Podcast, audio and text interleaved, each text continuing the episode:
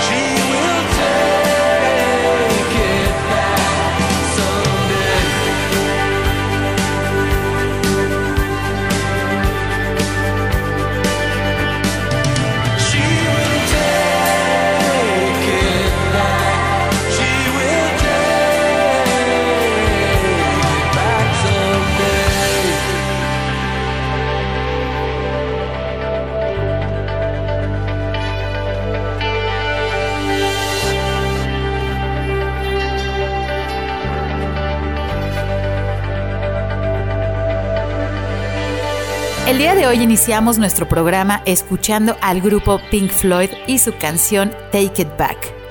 Hoy en Frecuencia Ambiental estaremos platicando acerca de la importancia de mantener una buena calidad del aire, qué estamos haciendo en Jalisco y cómo podemos como ciudadanos mejorar nuestros hábitos para no perder nuestros cielos azules. Pero primero los invito a conocer la información ambiental que se ha generado en los últimos días.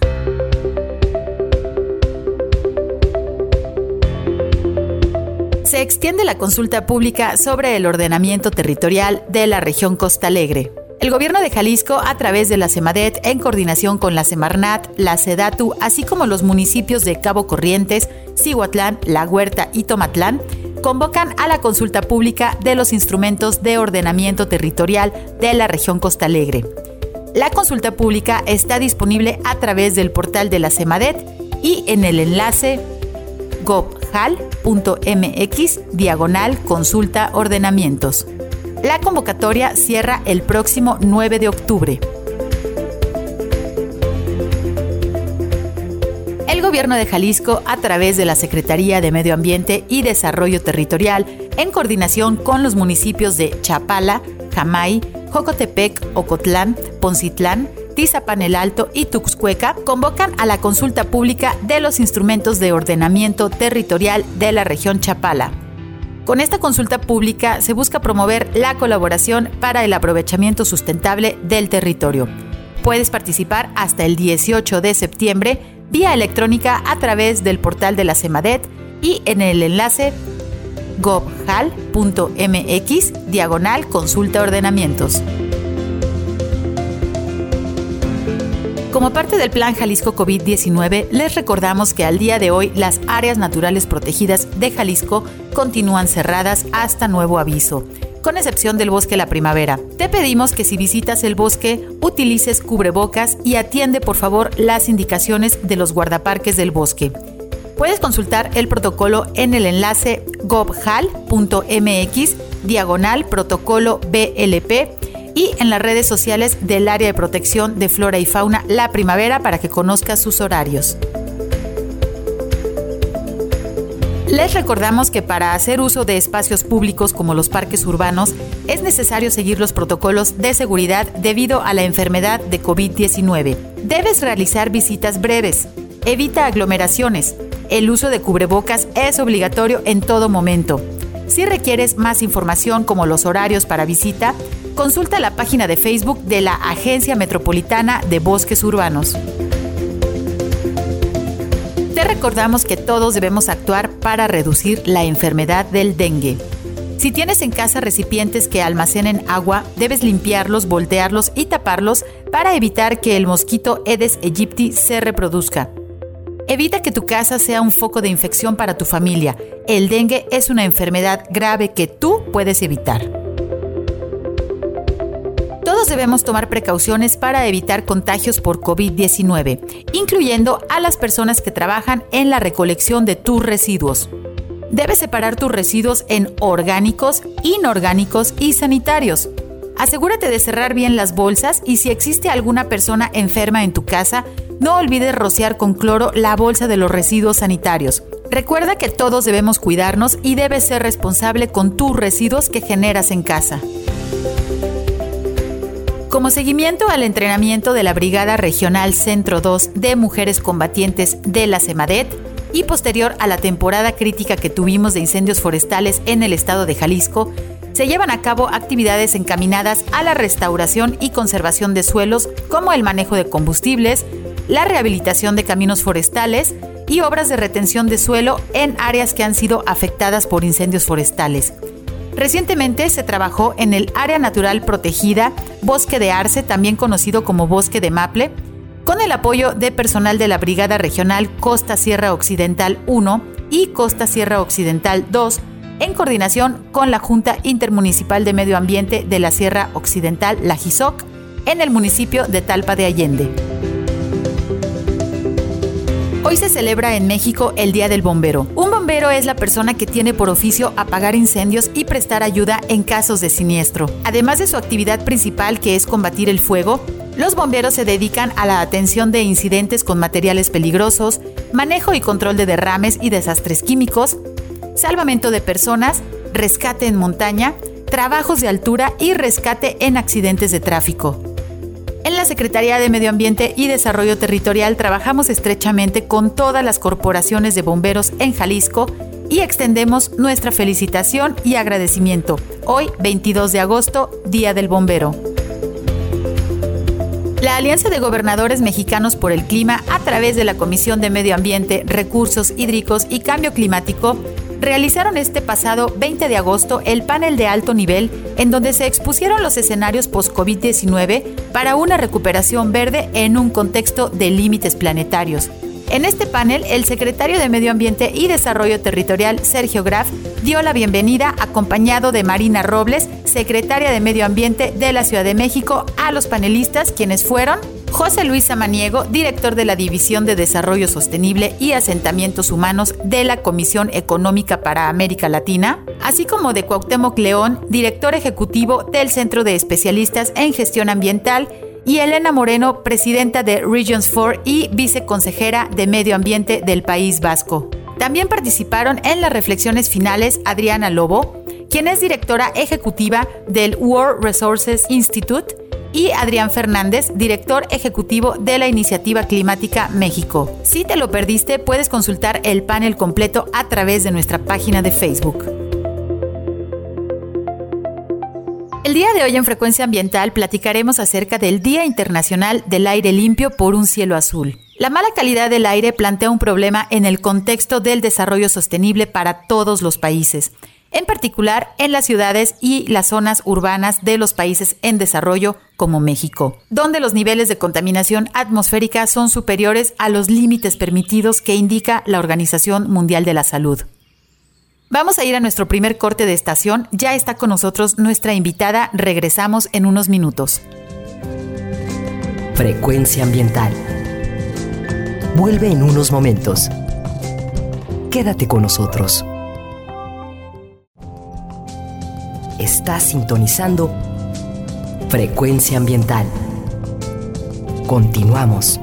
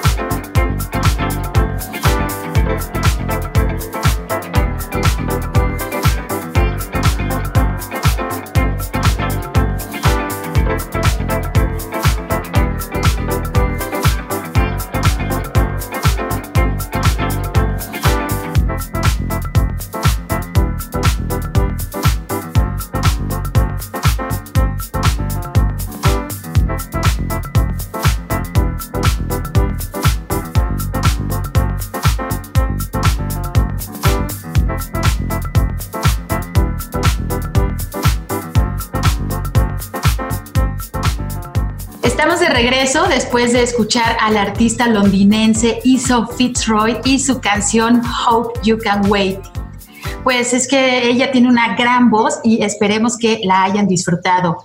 Hoy en Frecuencia Ambiental nos acompaña Stephanie López Murillo, quien se encuentra en el área de gestión de calidad del aire de la Secretaría de Medio Ambiente y Desarrollo Territorial. Bienvenida, Stephanie. Muchas gracias, Sandra. Pues siempre un gusto estar aquí contigo. Muchísimas gracias por acompañarnos. Y bueno, pues el día de hoy invitamos a Stephanie para platicar acerca del tema de calidad del aire, porque hace unos días se conmemoró el Día Interamericano de la Calidad del Aire y ahora en septiembre viene otra efeméride ambiental para la preservación de nuestros cielos azules. Muchas gracias por acompañarnos y bueno, pues para no tomar más tiempo de la entrevista, me gustaría dar inicio con nuestra primera pregunta. Eh, Stephanie, bueno, si, si nos puedes eh, recordar, porque bueno, ya habíamos tenido una participación tuya aquí en Frecuencia Ambiental, este, nos proporcionaste muchísima información, pero me gustaría si podemos recordar para nuestros radioescuchas eh, que existen diferentes tipos de contaminantes, si nos puedes mencionar cuáles son los contaminantes más comunes en el aire. Muy bien, claro, mira, va a depender mucho del lugar donde nos encontremos, pero considerando que la mayoría de las personas vivimos en ciudades, normalmente hay tres pequeños contaminantes o grandes contaminantes que vamos a estar respirando y generando la mayor parte del tiempo. Uno de ellos son las partículas, que estamos un poco más familiarizados con ellos porque en el invierno son como más visibles, ¿no? Cuando vemos luego estas fotos de China donde la gente no ve a 3, 4 metros de distancia, pues también son perceptibles y son, son este grupo grandote de, de, de contaminantes que tienen diferentes tamaños y que es uno de los que más vemos y normalmente, por ejemplo, en ciudades como la nuestra, pues también están fuera de los límites permisibles la mayor parte del año. Otro de ellos importante es el ozono, que en este caso pues es un contaminante que se genera de manera secundaria y esto significa que cuando tenemos eh, fuentes como lo son los vehículos, automotores, eh, los tanques estacionarios que, de gas que tenemos en nuestros hogares, Em, algunos solventes también que se utilizan tanto en la industria como en nuestras casas, se van a transformar por la radiación solar y se convierten en este otro contaminante que es el ozono y que es un problema para ciudades como por ejemplo la Ciudad de México.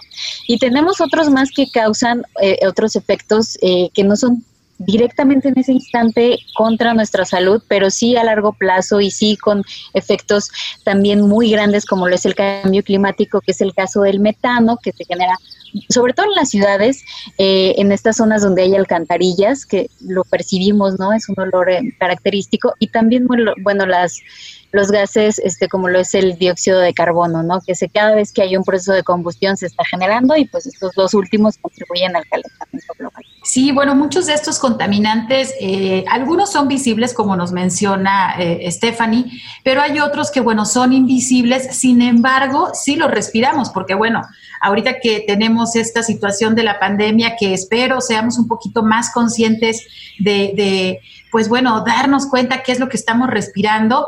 Eh, yo les propongo que hagan un pequeño ejercicio para poder observar algunas de las partículas que estamos respirando y es que no sé si algunas veces ustedes han visto a contraluz al atardecer o, al amanecer.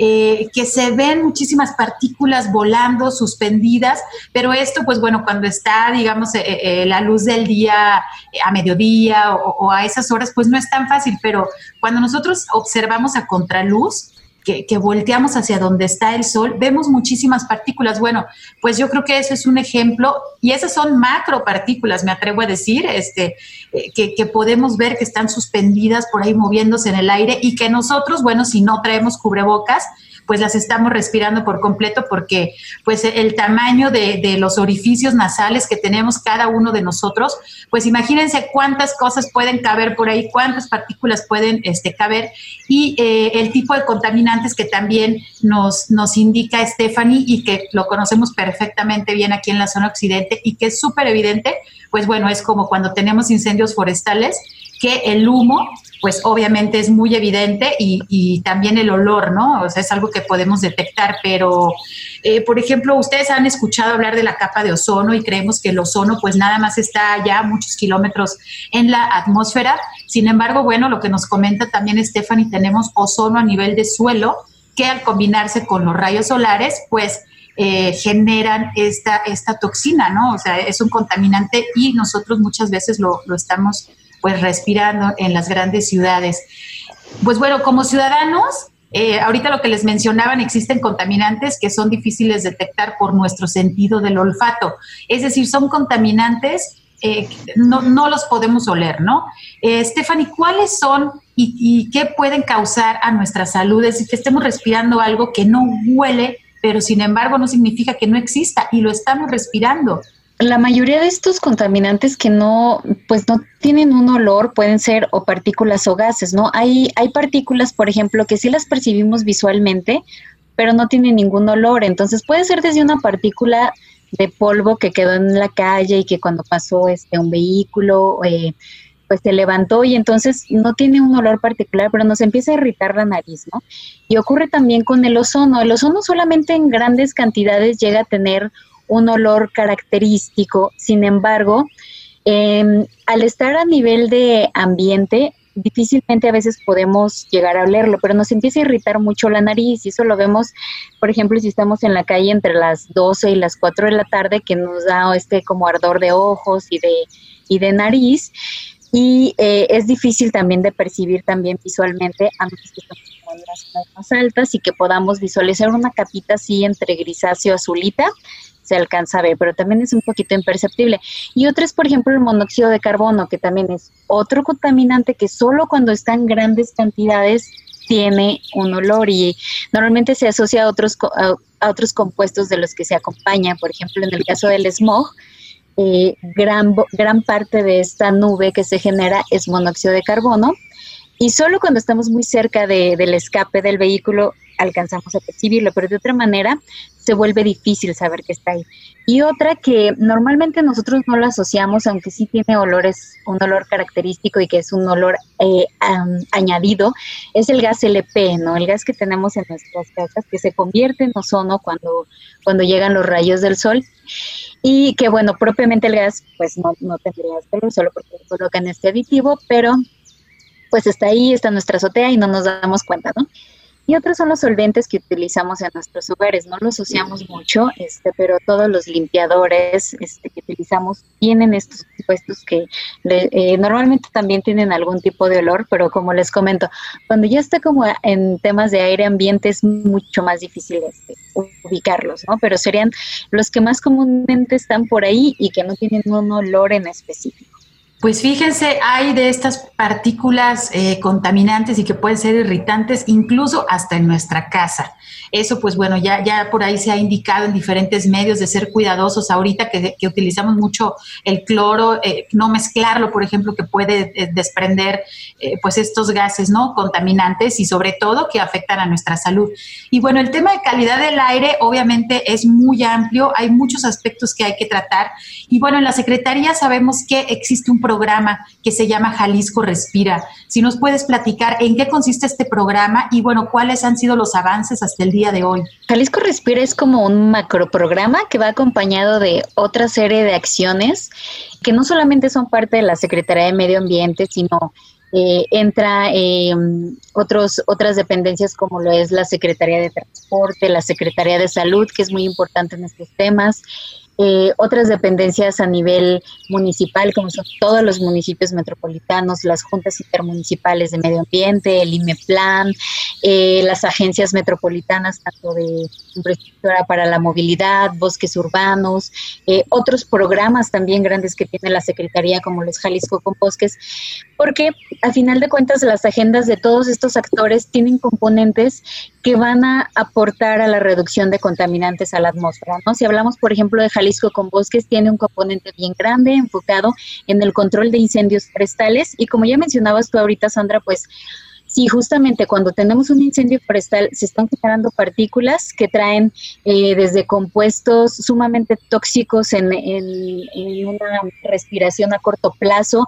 Tenemos otros solventes que se, se generan de también de las resinas de los, de los árboles y que se convierten luego en ozono contaminante. Entonces, cuando tienes toda esta combinación de, de contaminantes, pues el efecto a tu salud se vuelve mucho más grande, ¿no? Porque ya estás irritando las vías respiratorias, y entonces dejas que mucho más fácilmente pueda ingresar otro tipo de contaminantes. Y si le sumas aparte las emisiones que se están generando por los vehículos, más la industria, más los polvos que están en suelo, entonces eh, todas estas acciones a final de cuentas se empiezan a combinar para reducir estos riesgos a la salud, ¿no? Entonces, eh, hay, hay diferentes eh, avances dependiendo el programa y la dependencia. Hay unos ejes muy grandotes también. Uno de ellos es el de, el de eh, movilidad sustentable, donde viene incluido todo este programa que es mi movilidad y que tiene diferentes componentes. Por ahí lo vemos en la ciudad con la construcción de mi macro periférico eso es un proyecto muy padre porque también, aparte de que empezamos a movilizar em, vehículos de transporte eh, pesado, que esto se incluye con, los proyectos que trae Agencia Metropolitana de Infraestructura para la Movilidad, con la Secretaría de Transporte para tener horarios muy específicos con el transporte de carga. Le sumamos que vamos a tener ciclovía en, en el periférico. Entonces, todas estas personas que pues necesitan o utilizan este medio de transporte van a estar respirando menos contaminación porque van a reducir eh, estos tiempos en los que entran los vehículos que generan grandes volúmenes de contaminantes, pero al mismo tiempo van a ir al lado de un transporte que no van a generar esta, esta cantidad de diésel también, o de quema de, de diésel, perdón, eh, con, con, todos estos contaminantes como los que ya circulan actualmente. Entonces, esto también es un, es un proyecto bien, bien importante. En cuanto a la agenda también, por parte de SEMADE, pues contarte que ahorita pues estamos tratando de visualizar mejores herramientas que no solamente nos sirvan como, como Secretaría de Medio Ambiente, sino a todos estos actores que tienen algo que ver con Jalisco Respira y es a través de un sistema predictivo y de modelación de calidad del aire. Entonces, aquí adicional a la red de monitoreo que tenemos con 10 estaciones en, en el área metropolitana, la idea es que podamos tener una red de sensores eh, que provienen tanto de estas agencias como de SEMADED a través de, eh, pues de, este, de este programa que, se llamará iRed y que incluirá poder monitorear qué ocurre a nivel de calle, a qué tanto volumen de contaminación estamos expuestos mientras caminamos por estas calles tan transitadas y poder hacer un mapeo de cómo se comportan estos, estos contaminantes por todas las calles del, del, área metropolitana como una primera etapa y con dos sitios donde vamos a tener un zoom tan grande que podamos llegar a una distancia de tres kilómetros, esto combinado con información de imágenes satelitales y todo esto traducido a final de cuentas en mapas que cualquier eh, persona puede entrar a la, a la página eh, y puede saber cuál es el riesgo a su salud de vivir en una zona donde a lo mejor estamos en un valle más bajo, le sumamos que tenemos una circulación más alta de vehículos de transporte pesado, le sumamos una carga de industria eh, importante y con esto también que puedan ejecutar secciones mucho más específicas por parte de otras dependencias como les, por ejemplo, la PROEPA, a través de, mejorar todos estos mecanismos de vigilancia en temporadas críticas y que todo esto pues se fortalece a través de tener más información y sobre todo de mayor calidad, que es uno de los, de los puntos de importancia. Tenemos también este nuevo programa de verificación eh, vehicular que es este muy importante porque pues todas las ciudades que tienen una circulación de vehículos alta como es el caso de nosotros, pues necesitamos tener este tipo de programas, primero para saber que estamos dándole el mantenimiento adecuado a nuestros vehículos y otra para que estemos dentro de los límites, que, nos, que nos permitan empezar a reducir este tipo de exposición. Y eh, esto, pues, como platicamos, pues ligado a estas otras herramientas como más ciclovías, más espacios para circular, eh, pues a través de otros medios, pues nos permite em, reducir tanto la exposición que tenemos como eh, pues los impactos que podemos eh, eh, generar pues al, mismo medio ambiente, ¿no? O sea, tal vez a veces pensamos solamente en la parte de humana, pero tenemos este, este otro componente de deterioro, sobre todo de las áreas verdes, donde pensaríamos también reducir estos contaminantes para eh, pues favorecer que nuestros, nuestros árboles, nuestras áreas verdes también estén más saludables, porque contaminantes como el caso del ozono afectan muchísimo a los, contaminantes, perdón, a los, a los árboles, y por eso es que en este caso eh, también se incluye a las, a las agentes, a las agentes Entonces, tiene varios componentes, por ahí llevan varias etapas que han estado publicándose y, y que estaremos colocando más información en la página para que puedan conocer a detalle cada uno de ellos. Stephanie, bueno, pues todo lo que nos dices son muy buenas noticias. Eh, obviamente celebramos eh, que tengamos ahorita la construcción y la expansión de más ciclovías, eso nos va a permitir, eh, pues bueno, tener una, una movilidad pues mejor, menos contaminante y también menos peligrosa. Todo el mundo sabemos el caso del periférico, pues prácticamente es una trampa mortal para todos los ciclistas e incluso para, para los automovilistas, ¿no? Es una vía, pues bueno, de alto riesgo y este proyecto que nos mencionas, pues bueno, Qué, bueno que vamos a tener ya también una ciclovía ahí. Eh, ¿Podemos ya tener acceso a alguno de los datos de este sistema de monitoreo por sensores? Que podamos visitar alguna página este, que nos pueda recomendar.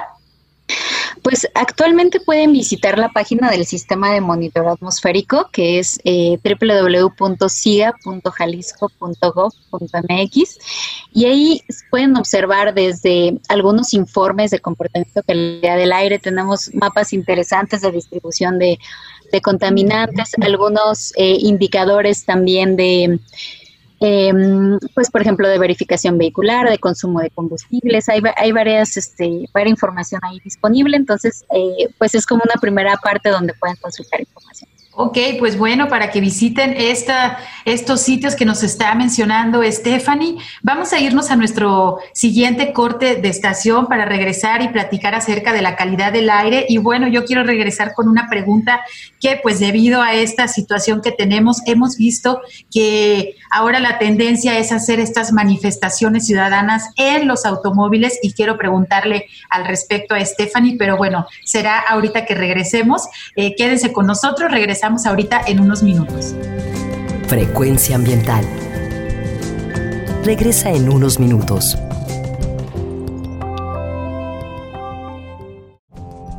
Estamos en la misma frecuencia. Frecuencia ambiental. Seguimos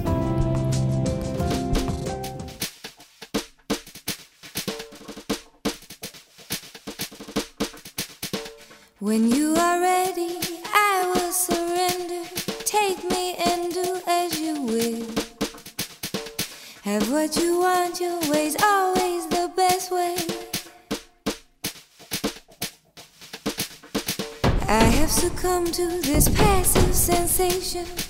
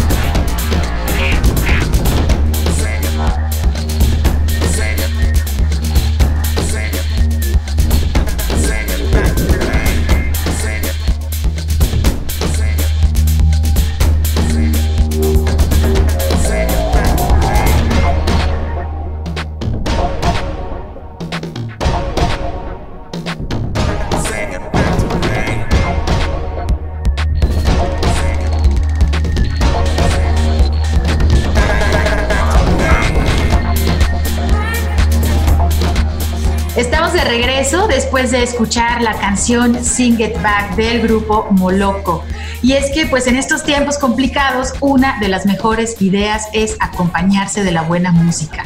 Seguimos platicando con Stephanie López Murillo, quien es parte del equipo de gestión de calidad del aire de la Secretaría de Medio Ambiente y Desarrollo Territorial. Y bueno, pues nos estaba platicando en el bloque anterior acerca de los contaminantes y acerca de este programa y todo lo que incluye del programa de Jalisco Respira. Y bueno, antes de irnos al corte, yo quería hacer una pregunta a Stephanie de, de esta nueva modalidad que, pues bueno, las manifestaciones ciudadanas están tornándose pues, eh, eh, pues extrañas y se están realizando a, bordo de los vehículos. Hemos tenido por ahí situaciones obviamente de tráfico, pero ahorita que estamos en temporada de lluvias, a lo mejor no es tan visible, pero pues imagínense la contaminación que están produciendo todos esos automóviles y es lo que le queremos eh, preguntar a Stephanie, pues cómo se incrementan estos, este contenido de contaminantes debido a este tipo de manifestaciones.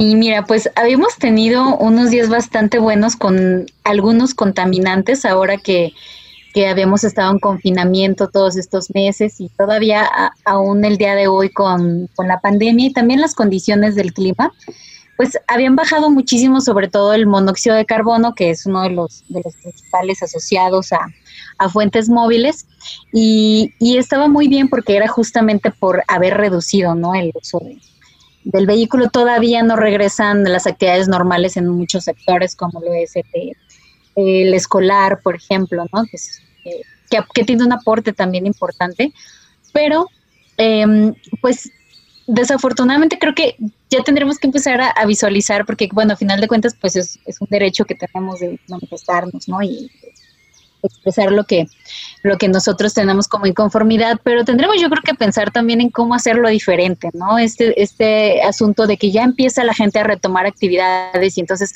tenemos adicionalmente este montón de vehículos ahí parados, muy, en muchas ocasiones ni siquiera los apagan, o sea, está el vehículo ahí encendido y entonces aparte de que están generando eh, estas emisiones que afectan directamente a la salud de las personas que están en la manifestación, pues sí estamos eh, aportando otra vez más contaminantes. Y si le sumamos que quién sabe si tenemos o no el vehículo bien este, afinado, ¿no? Si le estamos dando el mantenimiento adecuado, pues estamos como retornando a estas dinámicas donde otra vez tenemos este volumen de contaminantes alto. Em, al menos en los puntos donde se han generado más manifestaciones, no hay estaciones de monitoreo tan cerca que nos permitan conocer como a detalle cuál es la concentración en la que se está generando. Pero el principal riesgo a la salud es para las personas que se encuentran alrededor, ¿no? No es lo mismo que tú llegaste caminando y que estás ahí conviviendo o platicando con alguien y que, bueno, te expones al COVID, pero ahora también ya te estás exponiendo a los, a los contaminantes porque también, pues, no llegan de una sola persona en estos vehículos, ¿no? Entonces, lo que, lo que habría que reflexionar aquí es que estamos incrementando nuestro riesgo, no solamente de, de, enfermedades que nos preocupan ahorita como es el COVID, sino también de todas estas enfermedades respiratorias que se complican con las emisiones de los vehículos. Entonces, creo que sí es muy recomendable que, que tratemos de no llevar vehículos a, una manifestación, o sea, que no, que no pensemos que esta es una buena opción, porque sí incrementa más este riesgo de, eh, pues, tener alguna complicación respiratoria o de generarnos algún padecimiento este, grave por estar respirando estos contaminantes. Sí, bueno, ahorita, eh, como lo comentamos, estamos todavía dentro del verano, sin embargo, bueno, ya estamos próximos a finalizar el mes de agosto, comienza septiembre, empiezan a bajar un poco más las temperaturas, se acerca el otoño, se acerca el, se acerca el invierno y pues tenemos toda, toda esta problemática asociada. Entonces, si estas manifestaciones no sucedían el año pasado, pues bueno, imagínense ahora si es que eh, pues no se buscan alternativas. Y bueno, hablando de alternativas, muchas personas también están preocupadas. Ahora que, por el confinamiento bajó la actividad de los vehículos, pues muchos dicen, wow, ahora vemos los cielos azules.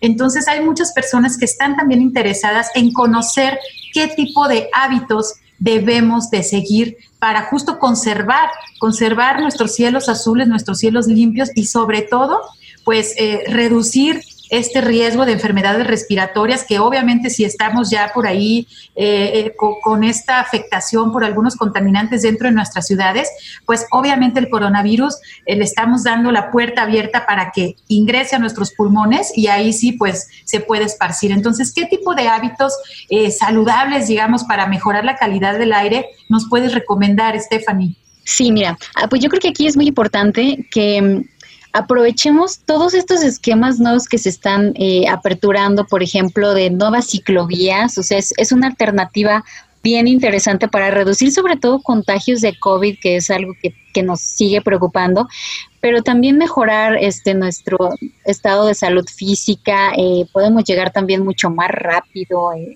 en algunas ocasiones ¿no? al sitio en el que en el que nos queremos este, trasladar. Y em, pues sobre todo que sigue creciendo, ¿no? Y creo que esto es uno, uno de, los, de los programas y de las acciones que queda muy claro, no solo para el gobierno del estado, sino para los municipios. Eh, Zapopan, Guadalajara le han puesto eh, pues muchas buenas intenciones a empezar a ampliar estas estos espacios. Entonces, em, pues fomentar la actividad física y, esta movilidad activa creo que es una de las cosas más importantes que podemos nosotros realizar e, e invitar a nuestros familiares, a nuestros amigos a que, a que lleguemos a nuestros destinos a través de ello. Eh, otra que hablamos y que a veces no es, no es muy visible, pero sí tiene un, aporte interesante, son las emisiones desde nuestros hogares. A lo mejor, pues nos gusta muchísimo hacer una carne asada en nuestra casa, pero pues también pensemos que esto genera una repercusión para nuestra salud, eh, pues tratar de, de hacerlos no tan frecuentemente, ahorita que la gente está en confinamiento aún, eh, sí, sí nos da de repente el olor de que está el vecino ahí haciendo su, carne asada. Entonces también pensar que es una fuente de emisión.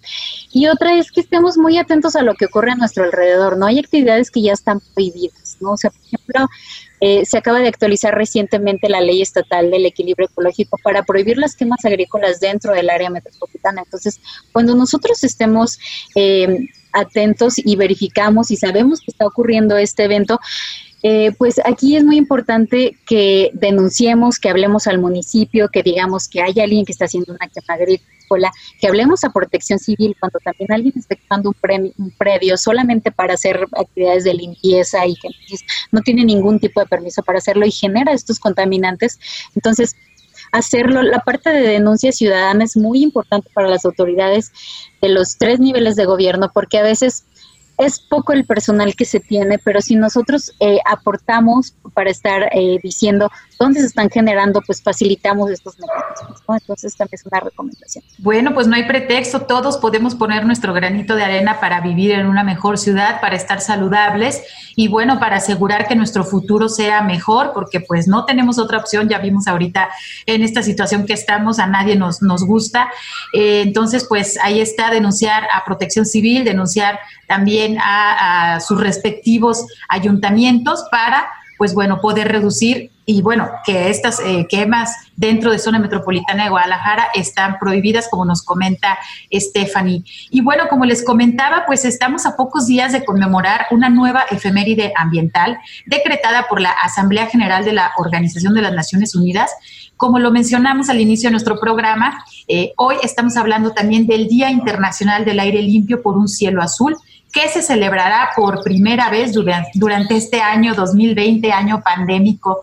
Y bueno, eh, Jalisco va a tener una participación interesante. Stephanie, platícanos cuál será la participación de nuestro estado en esta, eh, en esta nueva efeméride ambiental. Bueno, pues atendiendo esta, esta invitación que hace eh, ONU, sobre todo a las ciudades que ya forman parte de algunas campañas que tienen en conjunto con la Organización Mundial de la Salud, como es la de Breath Life, y de la que nosotros eh, firmamos compromisos o reprendamos compromisos en el año 2019, pues nosotros entre, entre estos compromisos tenemos el implementar y diseñar estrategias y programas que permitan reducir la contaminación atmosférica. Por eso Jalisco Respira, que, como comentábamos, pues es un programa que incluye muchas secretarías, muchas dependencias, eh, tiene como fin poder reducir estos, estos niveles de contaminación con un aspecto mucho más enfocado a la salud, ¿no? O sea, reducir todos estos impactos a la salud, reducir estos impactos del cambio climático. Y por eso es que, eh, pues dentro de, estas actividades se tienen también planeados alguna parte también de difusión. Ese día habrá un mensaje eh, junto con otros eh, secretarios, gobernadores, este, y dependencias de diferentes niveles a nivel a nivel internacional en el que estará participando nuestro secretario de Medio Ambiente, hablando pues de qué estamos haciendo nosotros como Estado, en qué consiste nuestra agenda, qué recomendamos y cómo eh, podemos impulsar con, con, los ciudadanos, pues involucrarnos en estas dinámicas. Y también vamos a tener eh, otras dos actividades, digo, a haber un panel también este día 7 7 de septiembre, eh, titulado Calidad del aire y COVID-19, impactos de contaminación atmosférica en pandemia, donde también habrá una reflexión sobre, pues, qué vamos a hacer en esta nueva normalidad, ¿no? Ya veíamos que, eh, pues, que tenemos que empezar a visualizar cómo, cómo vamos a, poder reducir y controlar esta contaminación, pero con,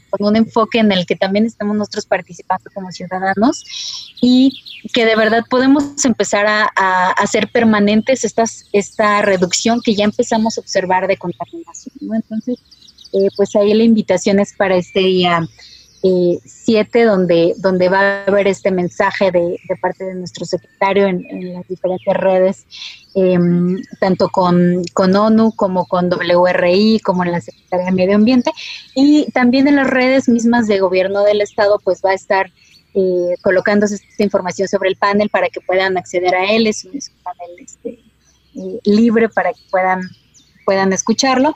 Y aquí, bueno, eh, la idea es que nos estará acompañando gente del, Instituto Nacional de Salud Pública, de la Secretaría de Salud, también que, que son un elemento muy importante porque tenemos por ahí dentro de Jalisco Respira una, un eje que es ciudadanía saludable. Y eh, dentro del, del, sistema predictivo va a haber un, módulo específico para la población donde puedan consultar eh, pues cuáles son los riesgos a la salud. Entonces va a estar interesante porque va mucho más enfocado a qué es lo que nosotros podemos hacer, junto también con la Agencia Metropolitana de Infraestructura para la Movilidad. Entonces, este, pues esta es la invitación. Pues muchísimas gracias, Stephanie. Estamos llegando a, la recta final. Sin embargo, bueno, los invitamos a, que este próximo 7 de septiembre estén muy atentos en nuestras redes sociales. Y bueno, también previamente aquí en Frecuencia Ambiental vamos a estar compartiendo la información para que todos ustedes que quieren enterarse de la cuestión de calidad del aire y la relación con COVID, que bueno, la relación es estrecha, ¿no? El virus ataca directamente a los pulmones de los humanos. Entonces debemos de estar pues bastante enterados acerca de este tema. Y pues estamos en la parte final de nuestro programa. Nosotros continuamos desde casa. Les recordamos que por favor usen el cubrebocas cuando deban salir a la calle. Eh, si pueden, pues quédense en casa, ayuden a reducir las consecuencias de esta pandemia de coronavirus. Quiero agradecer muchísimo a nuestra invitada Stephanie López. Muchísimas gracias por acompañarnos. Muchas gracias, Sandra. Pues estamos aquí a la orden. Muchas gracias también a Marco Barajas por su ayuda en los controles de cabina allá en Jalisco Radio. Yo soy Sandra Gallo y les agradezco mucho su escucha. Que tengan muy buen fin de semana. Los esperamos el próximo sábado a las 3 de la tarde. A continuación compartimos con ustedes un minuto de cantos de aves en memoria de las miles de personas que han sido víctimas de esta pandemia.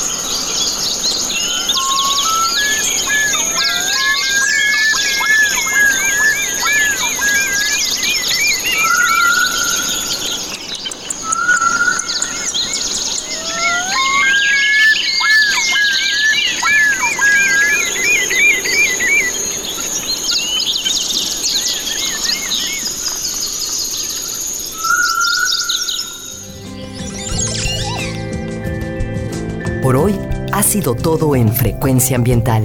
Te esperamos el próximo sábado a las 3 de la tarde para seguir explorando los temas relevantes del medio ambiente de nuestro estado y más allá. Frecuencia Ambiental, una coproducción de la Secretaría de Medio Ambiente y Desarrollo Territorial y JB Jalisco Radio. Hasta entonces.